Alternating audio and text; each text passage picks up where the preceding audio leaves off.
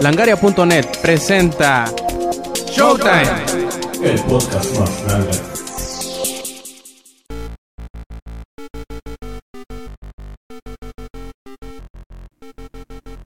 Y bienvenidos a la edición número 86 de Showtime Podcast. Este quien escuchan es Roberto Sainz o Rob Sainz en Twitter. Y bueno, después de una semana de descanso y nuevamente en solitario, me dispongo a pues una edición nueva de Showtime Podcast en donde hablaremos un poquito de troleadas y cosas por el, estilo que en realidad me tienen un poquito molesto. Pero en fin, eh, démosle para adelante esta edición número 86 de Showtime Podcast.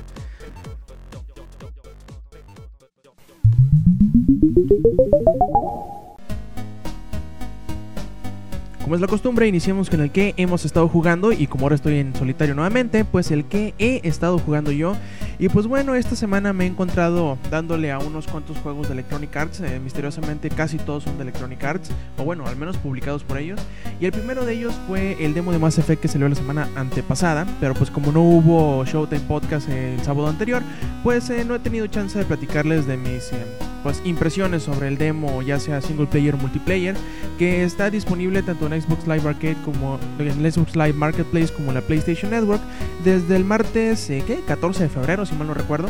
Y pues bueno, está bastante interesante, está muy movido, nos plantea en cuanto al single player, al, para un jugador, dos misiones, eh, bueno, prácticamente se puede decir que son tres, eh, no miento, son dos misiones nada más, una pues el que es el principio del juego, nosotros podemos eh, pensar en donde por fin los Reapers llegan a la Tierra y donde Shepard pues eh, tiene que batir por ahí algunos moles para hacer que le hagan caso cuando de repente pues llega la invasión de los de los de los Reapers a la Tierra y empiezan a pues levantar un poco de polvo y hacer trices a las defensas de la Tierra dejando unos cuantos desbalagados eh, pues manteniendo el más terreno posible mientras que Shepard va por todo el universo como es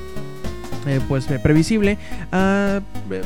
juntar fuerzas e intentar retomar la, el planeta Tierra de esta invasión de los Reapers. Y ahí podemos pensar que a final de cuentas, al terminar el juego, terminarás eh, de alguna forma u otra haciendo retroceder a los Reapers otra vez hacia ese sector inexplorado y desconocido del universo, en donde quedarán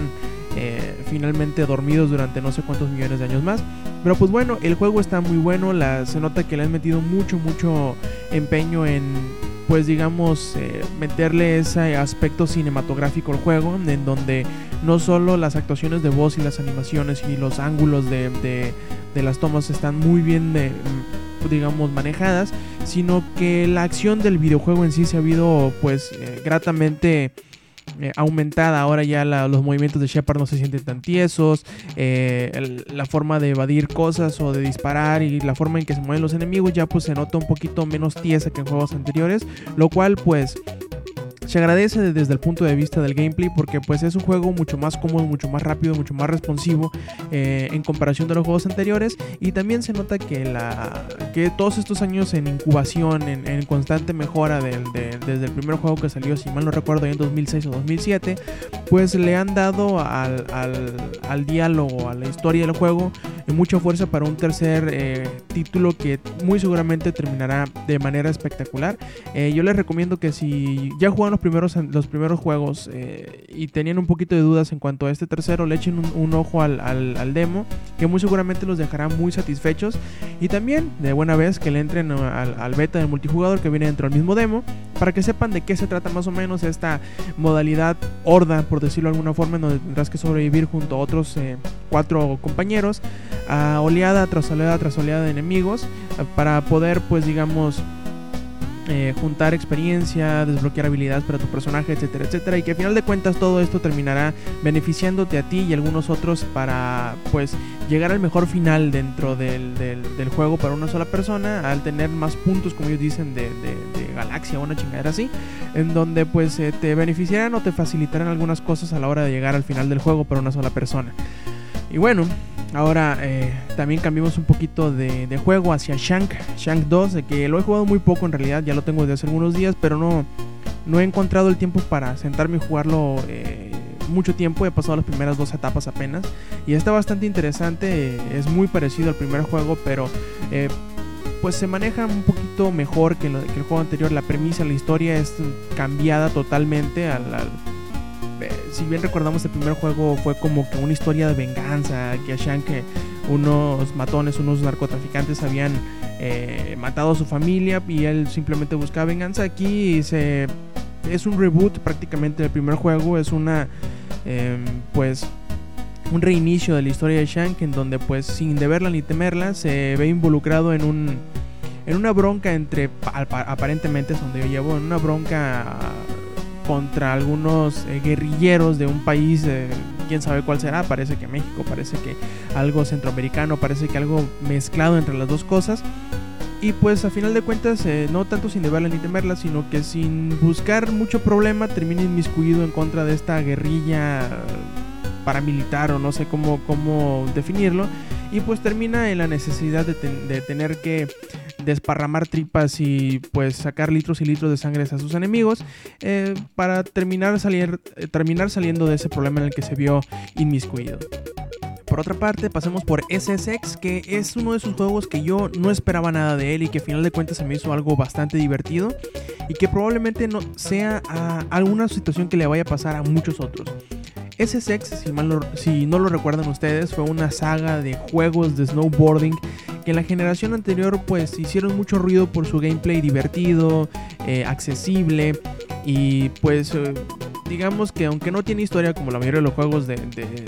carreras, es como lo dije anteriormente, es muy divertido, es accesible, puedes tontear mucho y al final de cuentas tendrás una recompensa muy grande, o más bien dicho, sentirás que llegaste a hacer algo sin en realidad tener mucho eh, control o mucha habilidad en el juego. Pero mientras más vas jugando, mientras más vas eh, eh, metiéndote en la mecánica de los trucos que tiene SSX, pues más vistosas podrás hacer las cosas. Es como esa típica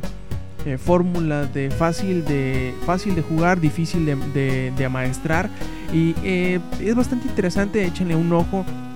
Es un juego de snowboarding, como ya lo dije, y tiene pues esa rara mezcla que podríamos decir entre skate y entre no sé, probablemente Burnout, probablemente algún juego de esos de carreras de ese tipo, pero obviamente sobre una tabla y en una, en una bajada de una montaña cubierta de nieve. Eh, está muy interesante, está muy entretenido, les recomiendo que le echen un ojo sobre todo aquellos que sean competitivos y que pueden ahorillar a, otros de sus amigos a, comprar el juego, pues entrarán en una toma y daca, en un estira y afloje contra sus, contra sus amigos para ver quién hace más puntos o quién hace más rápido la bajada y cosas así. Y la verdad es muy divertido el este tipo de mecánicas que Electronic Arts está metiendo en sus, juegos de carreras, pues para incentivar la, competitividad entre, entre conocidos, para, para así, a final de cuentas, terminar pues aumentando el tiempo en el que las personas pasan jugando sus títulos. Y finalmente, finalmente, ya para, para pues pedirles que nos reten en los, en los multiplayers. También he, estado jugando un poquito de Uncharted 3 en el multiplayer de Battlefield 3. Y como bien saben, nos pueden encontrar tanto a mí como a otros de los compañeros de, de, Langaria y en la PlayStation Network. Pues para empezar a mí como Rob Sainz, eh, a César como Cespu con X. Y también por ahí pueden encontrar a Kunelotzin también ahí jugando de vez en cuando. Y pues bueno, les recordamos que, nos busquen ahí, que nos reten, si nos ven jugando algo o tienen alguno de los títulos que vean o que hayan visto que alguna vez jugamos, pues nos pidan que los acompañemos. A final de cuentas, para eso estamos, para jugar.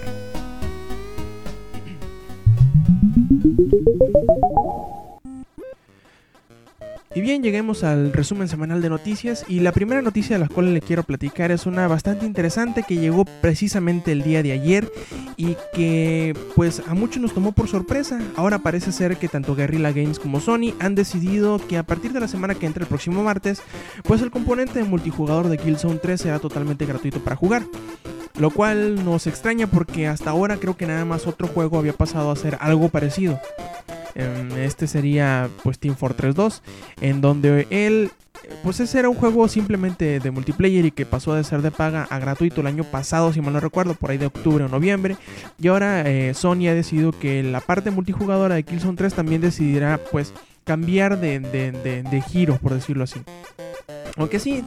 todavía ocuparás pagar por ahí 15 dolaritos para desbloquear todos los trofeos y poder subir de nivel hasta donde tú quieras. Pues este free to play de, de, Killzone 3 iniciará el próximo martes, como ya les decía. Y tendrá eh, solamente desbloqueados de forma gratuita los modos de Guerrilla Warfare, de Warzone y de Operation. Eh, para todos los mapas, tanto los originales que venían con Killzone 3 como todos los que se vendieron como, ah, como contenido descargable. Eh, otras limitantes que tendrá este, como les, decía ahorita, era que solamente podrá llegar al rango de sargento. Y en dado caso de que quieras seguir eh, subiendo de nivel o desbloquear trofeos mientras vas jugando, deberás gastar la ínfima cantidad de 15 dolaritos para poder hacerlo. La verdad es que está bastante interesante y también por ahí eh, la oferta se extiende ya que si pues eh, pagas estos 15 dolaritos tendrás eh, 25 horas de doble experiencia así como 3 puntos para desbloquear habilidades y la posibilidad de crear clanes y hacer partidas personalizadas y utilizar el modo Boat Zone que si no recuerdan cuál es esta funcionalidad es eh, pues meterte en un mapa, llenarlo de bots, de, de- de- enemigos y de compañeros controlados por inteligencia artificial, pues para practicar en la soledad de tu casa sin necesidad de que alguien llegue y te patee las nalgas muy duro. Bueno, al menos que sean los bots. Pero al final de cuentas, eh, como les decía, esta es una oferta muy interesante, es quizá un cambio a la forma de monetizar los juegos que probablemente, y si sale bien, Sony lo adopte para otros juegos, quién sabe. Imagínense el multiplayer de Uncharted vendido también a 15 dólares o, o de alguno de los otros juegos de Resistance 2 y 3 o del 1 también, lo cual eh, sería un modelo de negocio distinto y probablemente bastante lucrativo para los publishers en dado caso de que se compruebe sea exitoso.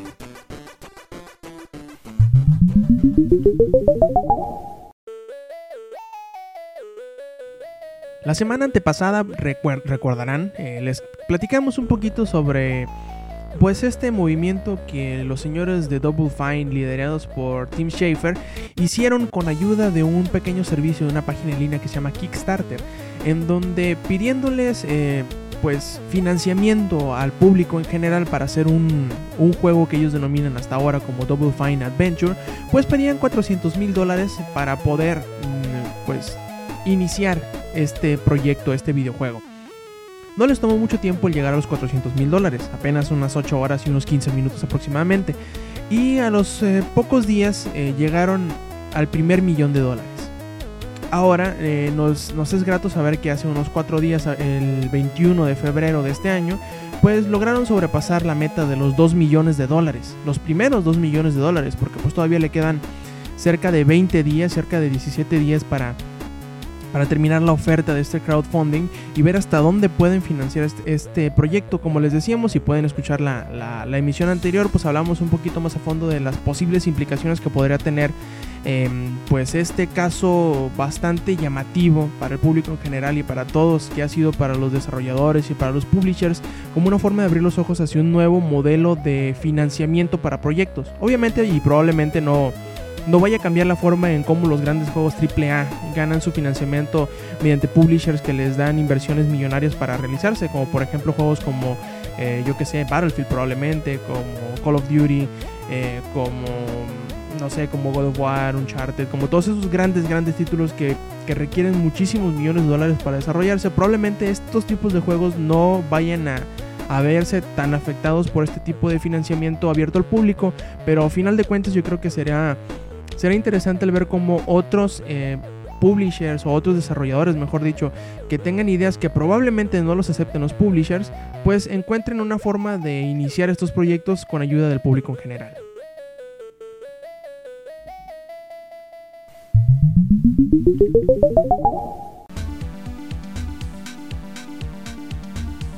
Después de un comienzo bastante difícil, bastante incierto, bastante eh, de alguna forma pues eh, extraño para una plataforma de Nintendo. Parece ser que el 3DS ya está empezando a dar la vuelta a la situación, pues eh, a pocos meses de cumplir el primer año, pocas semanas mejor dicho, de cumplir el primer año de, de vida en, en territorio internacional, el 3DS ha logrado mover la impresionante cantidad de 5 millones de unidades en territorio japonés en solo 52 semanas, lo cual lo ha convertido en la plataforma o en la consola mejor vendida en, aquella, en aquella región eh, pues para ese periodo de tiempo. De hecho, la, la, plataforma que había conseguido más rápidamente los 5 millones de ventas en Japón había sido el Nintendo DS y anteriormente había sido el Game Boy Advance. Para ponerles en perspectiva, el 3DS ocupó solamente 52 semanas para llegar a las 5 millones de unidades vendidas en Japón, mientras que el DS ocupó 56 y el Game Boy Advance anteriormente había tomado 58 semanas. Quién sabe, probablemente y y como le sucedió al DS, el 3DS termine convirtiéndose en la plataforma mejor vendida de todos los tiempos al pasar de los años.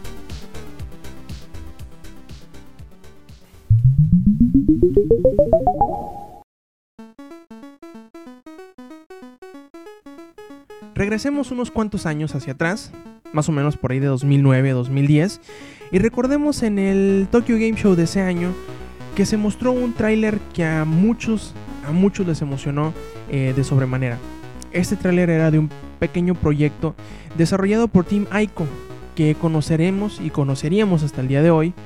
como The Last Guardian. Desgraciadamente desde entonces solamente hemos sabido de otro tráiler que se mostró el año siguiente, si mal no recuerdo, en esa misma justa que fue en el Tokyo Game Show, pero desgraciadamente ya no ha habido mucho más. Hemos sabido de muchas cosas de Team Aiko y del señor Fumito Ueda, que a final de cuentas ha terminado, ha terminado su relación como trabajador interno de Sony y de Aiko y ha, decidido pues eh, permanecer un poquito al margen y sí, aunque va a ayudar y va a terminar el proyecto, pues eh, muchos eh, sintieron cierta cierta incertidumbre, valga la, la de que The Last Guardian fuera a terminar en un hoyo sin fondo y que nunca llegaría a terminarse. Ahora el señor Shuhei Yoshida, que es el mero mero petatero de los Worldwide Studios de Sony, asegura que ya tienen a otros eh, equipos de desarrollo internos de Sony ayudando a Team Ico para poder, eh, pues digamos, terminar con este proyecto y que quede lo mejor posible. Ya saben, no solo es Santa Mónica, reveló Yoshida en una entrevista con Wired, eh, cuando reveló que habían estudios eh, de Sony ayudando al desarrollo de The Last Guardian. Tenemos mucha gente talentosa en Worldwide Studios y tenemos equipos especializados en tecnología tanto en Estados Unidos como en Reino Unido y le estamos dando a Team Ico toda la ayuda que pueden recibir, asegura Yoshida. Técnicamente, tenemos a los mejores ingenieros de Estados Unidos y Europa y los equipos están apoyando y aconsejando a Team Ico. Eh, pues el, si no recuerdan quiénes son eh, Santa Mónica Studios, son los, los geniecillos técnicos que han llevado a la vida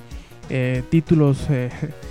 dentro de la saga de God of War, que como bien sabemos el tercer título en PlayStation 3 es, una de las gemas tecnológicas que muy pocos pueden sobrepasar en cuanto, obviamente, trabajo de motor gráfico y todo eso. También asegura Yoshida que no debemos de temer por el avance de Ico.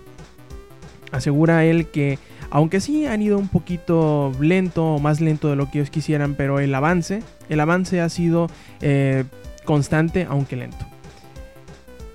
En un punto, asegura él, el progreso fue muy bueno y comenzamos a hablar en algún punto sobre fechas de salida. Pero ahora que estamos progresando, aunque no al mismo nivel que antes, tenemos algo jugable, pero no al punto en donde podamos hablar sobre cuándo saldrá. Ahora simplemente esperemos que no apresuren este proyecto porque como sabemos usualmente las cosas que se cocinan lentamente terminan siendo mejor que aquellas que se cocinan rápidamente.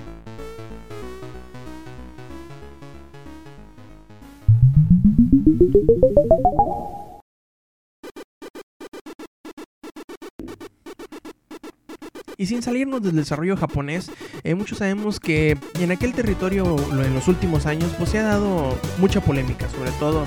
eh, al ver que muchos eh, estudios de desarrollo eh,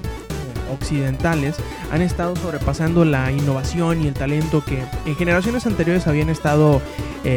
pues enfrente de, o más bien dicho como el estandarte más grande del desarrollo de videojuegos en Japón. prueba de ello y asegura un estudio realizado por Mirko Enkivist que pues apenas la mitad de los estudios de desarrollo en Japón, de desarrollo de videojuegos, apenas la mitad de estos logran generar ganancias, logran llegar a ese punto que se conoce en, pues, de la administración de, economía y de negocios como el break-even, que es como que el empezar a generar ganancias sobre la inversión que se hizo para hacer un, proyecto, en este caso un videojuego. Em,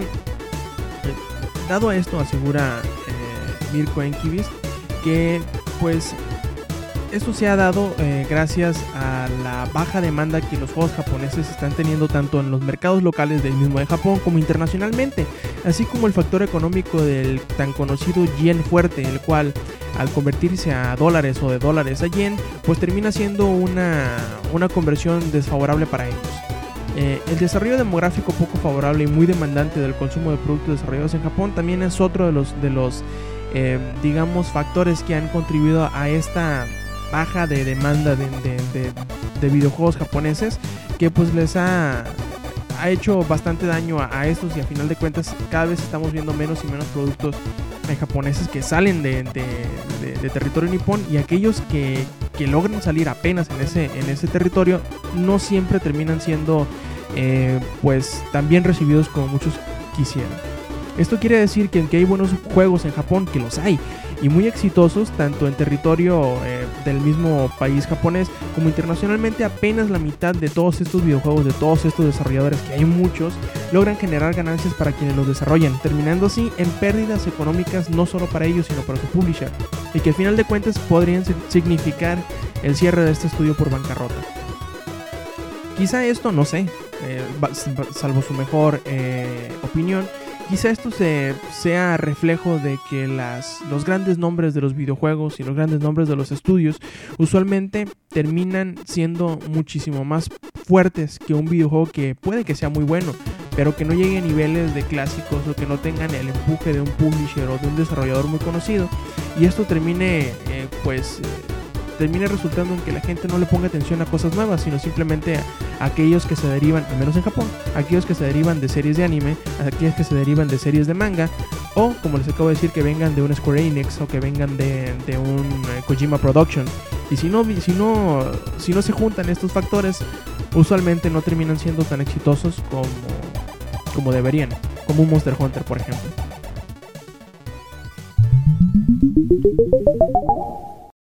Les recordamos que visiten langaria.net, sitio en donde no nada más tenemos podcast, sino que también tenemos noticias, rumores, trailers, eh, reseñas y todo eso que a ustedes les gustan de la industria de los videojuegos. ¿Quién sabe? Es más, hasta le puede funcionar a su sitio y si quieren, hasta se roban las notas. Recuerden visitar langaria.net.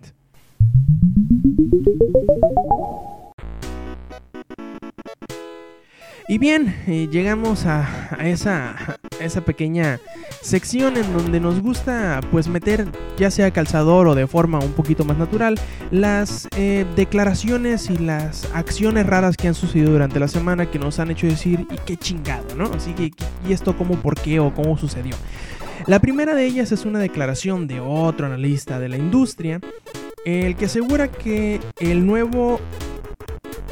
el nuevo aparato portátil, la nueva consola portátil de Sony, el PlayStation Vita, logrará vender cerca de 12 y medio millones de unidades este 2012. Pero bueno, esto viene solamente si una condicionante se cumple, siendo esta condicionante la baja de precios. Si las estimaciones y cálculos hechos con palillos chinos realizados por Jia Wu, que es un analista senior de la firma Strategy Analytics, eh, son correctos, la consola podría mover esta cantidad tan impresionante de unidades durante el primer año. Eh, el valor real del PlayStation Vita, asegura él, estará en el contenido que tendrá a su disposición haciendo de esta su mejor ganancia, eh, debido a la posición estratégica del ecosistema dentro de PlayStation. ¿Qué quiere decir esto? Pues en pocas palabras que la interactividad que habrá entre el PlayStation 3 y probablemente el 4 y el PlayStation Vita, así como la PlayStation Network y toda la nube de servicios y contenido que tiene, ayudarán a darle una ventaja estratégica a Sony. La PlayStation Store, eh, continúa Gia, tendrá un rol vital a la hora de vender videojuegos, videos y toda clase de contenidos mediante el acceso en línea. Será crítica la, la, disponibilidad del contenido entre las plataformas para que Sony pueda propulsarse sobre sus competidores como Apple, Samsung o Microsoft. De esta forma, Sony podrá utilizar el peso de sus consolas con las cuales no cuentan ni Apple ni Samsung y construir su nube de contenido en línea. Muchos de ustedes se preguntarán, ¿y Microsoft qué onda? Pues ya tiene Xbox Live y ya tiene su consola, el Xbox 360, que eh, prácticamente ha sido eh, de las más exitosas si no contamos al Wii. Aún con la popularidad de la Xbox 360, explica Wu, Microsoft no cuenta con una consola portátil. Así que, con el PlayStation Vita, Sony podrá fortalecer su marca y la competitividad de sus aparatos mediante el alcance de su contenido, aun si el hardware por sí mismo no empuje muchas ganancias económicas.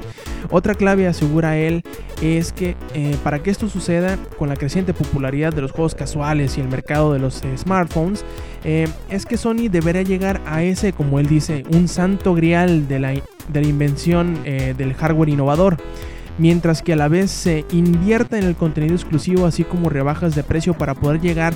a mover tanto hardware como es eh, necesario para que todo este conjunto de, de, posibilidades que nos dice Wu pues llegue a suceder. Probablemente sea verdad, sobre todo porque estamos viendo que eh, al menos aquí en México, al menos en mi timeline, en mis conocidos de Twitter que son bastantes, yo he visto una creciente, un creciente interés hacia esta plataforma de Sony. Ahora hace falta ver cómo Sony empieza a manejarlo. Esperemos que mejor que el, que el, que el PSP, esperemos que mejor que el PlayStation 3, porque si así sucede estamos eh, probablemente viendo otro gran... Eh, ¿cómo decirlo? Otro gran panorama en cuanto al, a los videojuegos eh, portátiles, que por ahí hasta un señor ahí bastante conocido que conocemos como Toshihiro Nagoshi, que es el, el director y por de alguna forma hasta creador de la saga de Yakuza, asegura que en el futuro quizá no muy lejano, quizá no muy cercano tampoco, eh, las plataformas móviles y las consolas portátiles terminarán siendo el mercado principal de los videojuegos y no necesariamente las consolas y la PC como lo son ahora. Quién sabe, probablemente eh, este entorno entre que el, el, 3DS se está convirtiendo en un eh, gigante en cuanto a ventas de hardware y el PlayStation Vita que propone bastantes cosas interesantes con un empuje tecnológico y capacidades bastante interesantes en él, pues yo creo que nos, se nos vienen tiempos buenos para ambas plataformas portátiles.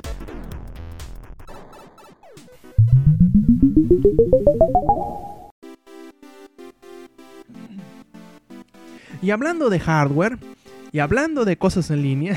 solamente hay una compañía, un desarrollador que sin ser necesariamente publisher, pues tuvo las pelotas hace unos cuantos años, creo que ya va para 7, en abrir una plataforma en línea de pues eh,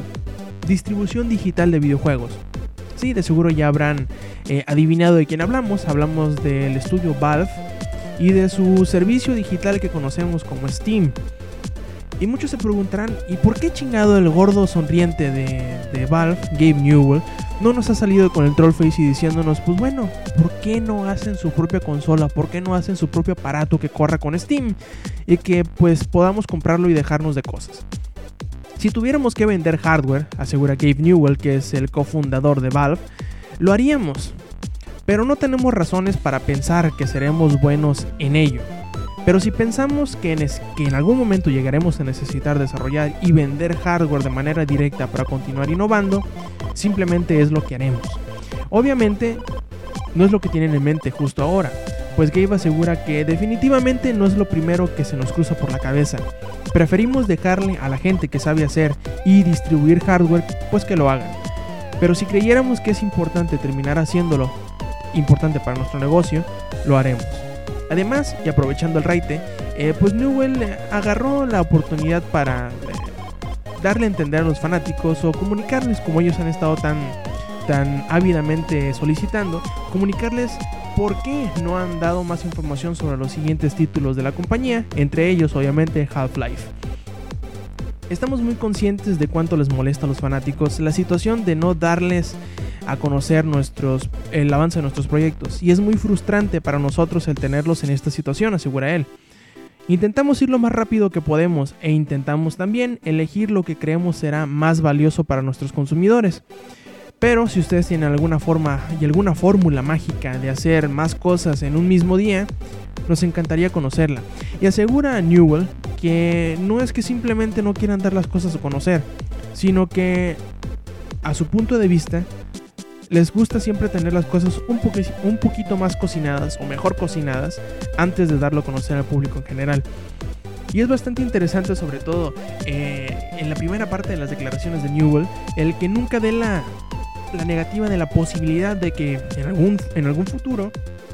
quizá no muy lejano como le dije en, la, en, la, pasada sección, ni tampoco muy cercano, pues tengamos algún, algún hardware, alguna cajita, algo así como un live, pero para Steam, en donde se nos permita descargar juegos o quizá jugarlos en la nube, ya con todo, con toda la, la, red social y con todas las ofertas que nos tiene acostumbrados. Y quién sabe, probablemente este sea uno de los eh, grandes eh, exponentes de, los, de las consolas de los videojuegos en algún futuro. Interesante, ¿no creen?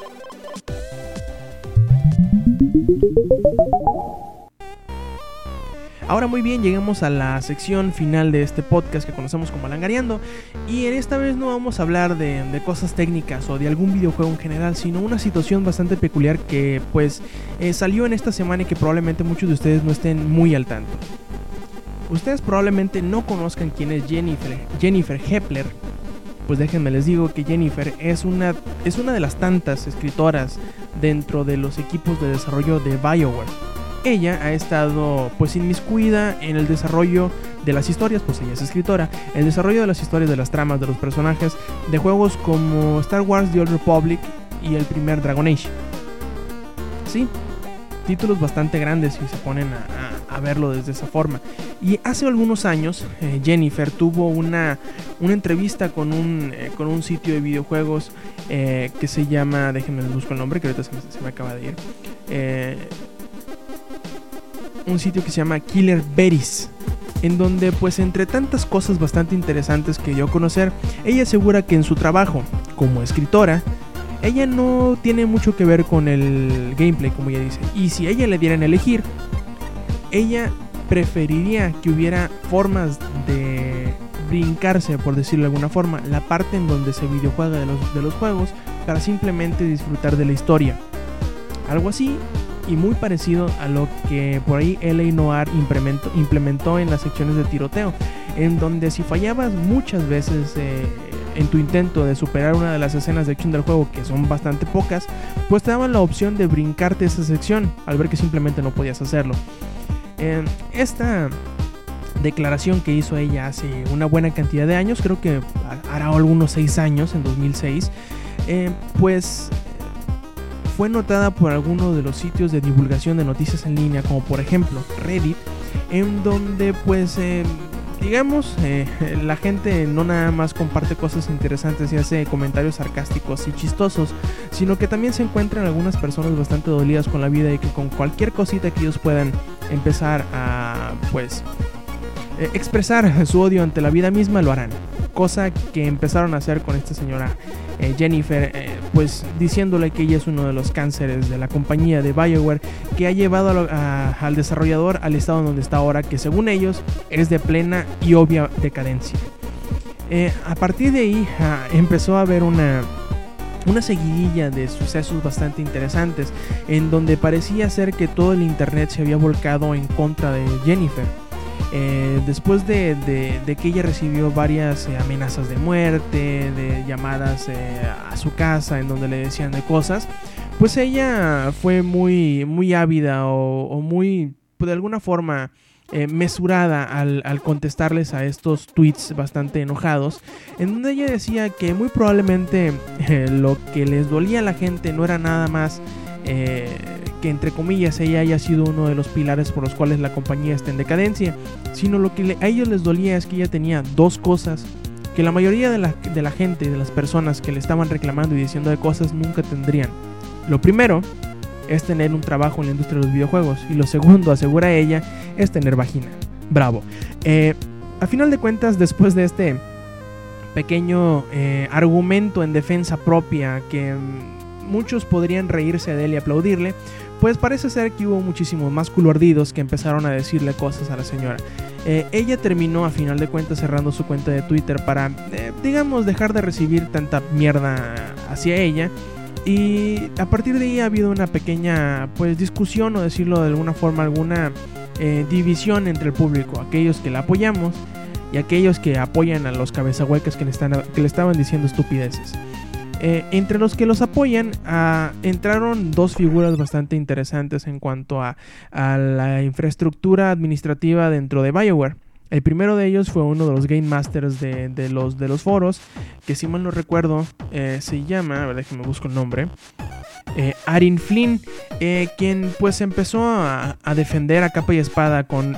comentarios un poquito más inflamatorios de los que ya había hecho Jennifer, prácticamente diciendo vete la chingada a las personas que, que sin ton ni son le estaban diciendo estupideces a ella. Y a final de cuentas, otro de los grandes, por no decir el más de los más grandes dentro de la, de la compañía, que es uno de los doctores cofundadores de, de, BioWare, que conocemos como Rey Mushika, pues empezó a defenderla diciendo que pues es uno de los, de los trabajadores más, eh, como todos mejor dicho, eh, muy querida dentro de, de BioWare, que tiene muchos años trabajando y que ellos esperan continúe trabajando con BioWare por muchos años. Y pues eh, yo creo, ah, salvo su mejor opinión, como ya siempre los he dicho, que nos estamos pasando de llorones, nos estamos pasando de maricones, porque hemos visto cómo ha sucedido este tipo de cosas, este tipo de respuesta tan estúpida, inmadura, tan tan, no sé, tan hueca en la cabeza que nos, nos hace, eh, hace que nos representen a nosotros, al público videojugador, a los consumidores de este tipo de medios, nos representan de una mala forma ante la sociedad. Sí, queremos que nos respeten, queremos que nos, que nos traten como gente, como gente mayor, queremos que haya cosas para gente mayor, queremos que haya eh, videojuegos que no sean para niños eh, y que no se vean simplemente a todos los videojuegos como algo para niños. Queremos que se nos respete como videojugadores, como adultos, que nos den nuestra, em, nuestra libertad de decidir si jugamos algo que tiene mucha sangre o que tenga eh, eh, desnudez o que tenga sexo, cualquier cosa, queremos que se nos respete esa, esa parte de nuestra decisión como adultos. Pero cuando exhibimos o dejamos que se exhiba este tipo de, eh, de conducta, no nada más infantil, porque eso sería simplemente insultar a los niños, sino inmadura, y que simplemente demuestra que en vez de cerebro tienen un pedazo de mierda, nos hace mal a todos. A mí me tiene un poco molesto, no nada más que se haya dado de esta forma, en que la, la muchacha esta, Jennifer, al ser una escritora, tiene todo el derecho de poner por encima su trabajo, que es el de escribir, el de hacer las historias, el de desarrollar los personajes, las conexiones entre ellos, los diálogos, etc. Sobre el gameplay, que ella no tiene nada que ver con el gameplay, ella simplemente escribe historias. Entonces, si, y aparte, por decirlo de alguna forma, si estamos hablando de juegos de Bioware, que en su gran mayoría, en su grandísima mayoría, son juegos de rol, son RPGs, no deberíamos estar poniendo a la historia por encima del gameplay. Obviamente eso es como que algo que cada quien pone en prioridad. Pero yo creo que el, deberíamos estar agradecidos que haya buenas historias detrás de ellos. Probablemente sí, pedir un poquito más en cuanto a gameplay pero es pedir más, no, no decirle al de la historia que se deje de pendejas y que se vaya a otro lado y que no escriba nada. Obviamente, hemos visto eh, historias bastante interesantes en los juegos de, de BioWare. Y si en algo ha fallado el gameplay, es problema de los diseñadores de gameplay y de los programadores, y no de la escritoria. A lo que les decía, mejor dicho, y a lo que los, en lo que los apoyo, es en que hagan críticas hacia sus videojuegos, en que digan no me gustó la historia o no me gustó el gameplay y me gustaría que se mejorara. Pero el amenazar a la gente, el decirle que se muera, el decirle que es el cáncer de la industria cuando simplemente hacen su trabajo y bien hecho, que es escribir historias en dado caso de Jennifer, pues que no lo hagan de esa forma. La, crítica, la crítica, aunque en su naturaleza es destructiva, y aunque todos nos gusta decir que, ay, sí, la, la crítica constructiva, pero una crítica bien hecha, aunque destructiva, no necesita de ninguna forma o no ocupa o no tiene ningún lugar hacia los insultos. Simplemente hacer crítica, decir qué es lo que te gusta y qué es lo que no, pero como gente civilizada y como gente mayor. Y también les, recuerdo que si ustedes quieren em, mostrar su, por decirlo de alguna forma, eh, su enojo ante un producto, no lo compren esa es su más grande forma de eh, rebelarse en contra del sistema que según ustedes está muy fallado. No lo compren. Pero si van a estar diciendo que esto es una mierda, que esta persona es una mierda, que su producto es una mierda y terminan comprándola, cómanse ustedes mismos su propia mierda. Y como dice Jennifer, y probablemente tenga toda la razón, ella sigue teniendo dos cosas que ustedes nunca van a tener. Una vagina y un trabajo en la industria de los videojuegos. Y eso es lo que más les dolió en el culo a estos cabrones.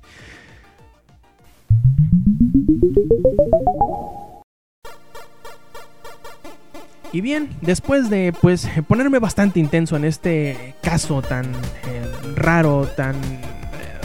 decirlo de alguna forma, vergonzoso para el público en general que videojuega, pues vamos llegando a esta parte final ya del, del, podcast. Les agradecemos que nos hayan aguantado, que me hayan aguantado todo este, este podcast número 86. Y también les recuerdo que visiten langaria.net, donde no nada más tenemos pues eh, todas esas notas, rumores, eh, trailers, que ha habido unos trailers bastante interesantes, bastante impresionantes toda esta semana, sino que también tenemos podcasts que les invitamos a que los escuchan, como es este Showtime Podcast que sale todos los sábados, como es el podcast beta que sale los lunes y como es Comics Army que estamos esperando que, que vuelva para su cuarta temporada, que saldría, como es costumbre, todos los miércoles.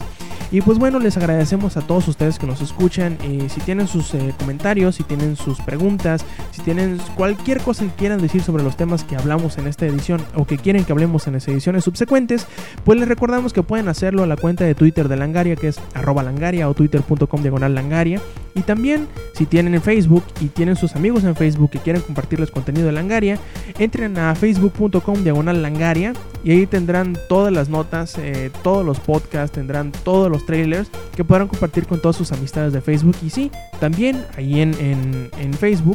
Eh, estaremos poniendo especial atención a todos sus comentarios y todas sus preguntas que de la manera más eh, atenta estaremos contestando. Y pues bueno, eh, este quien escucharon fue Rob Sainz, eh, Roberto Sainz o Rob Sainz en Twitter. Los espero la semana que entra ya probablemente un poquito menos sacado de onda con esta cosa de las troleadas sin, sin sentido. Y con alguno de nuestros colaboradores de lado para hacer un nuevo Showtime Podcast. Y pues bueno, hasta el sábado que entra esto fue Showtime Podcast. Y recuerden, stay metal.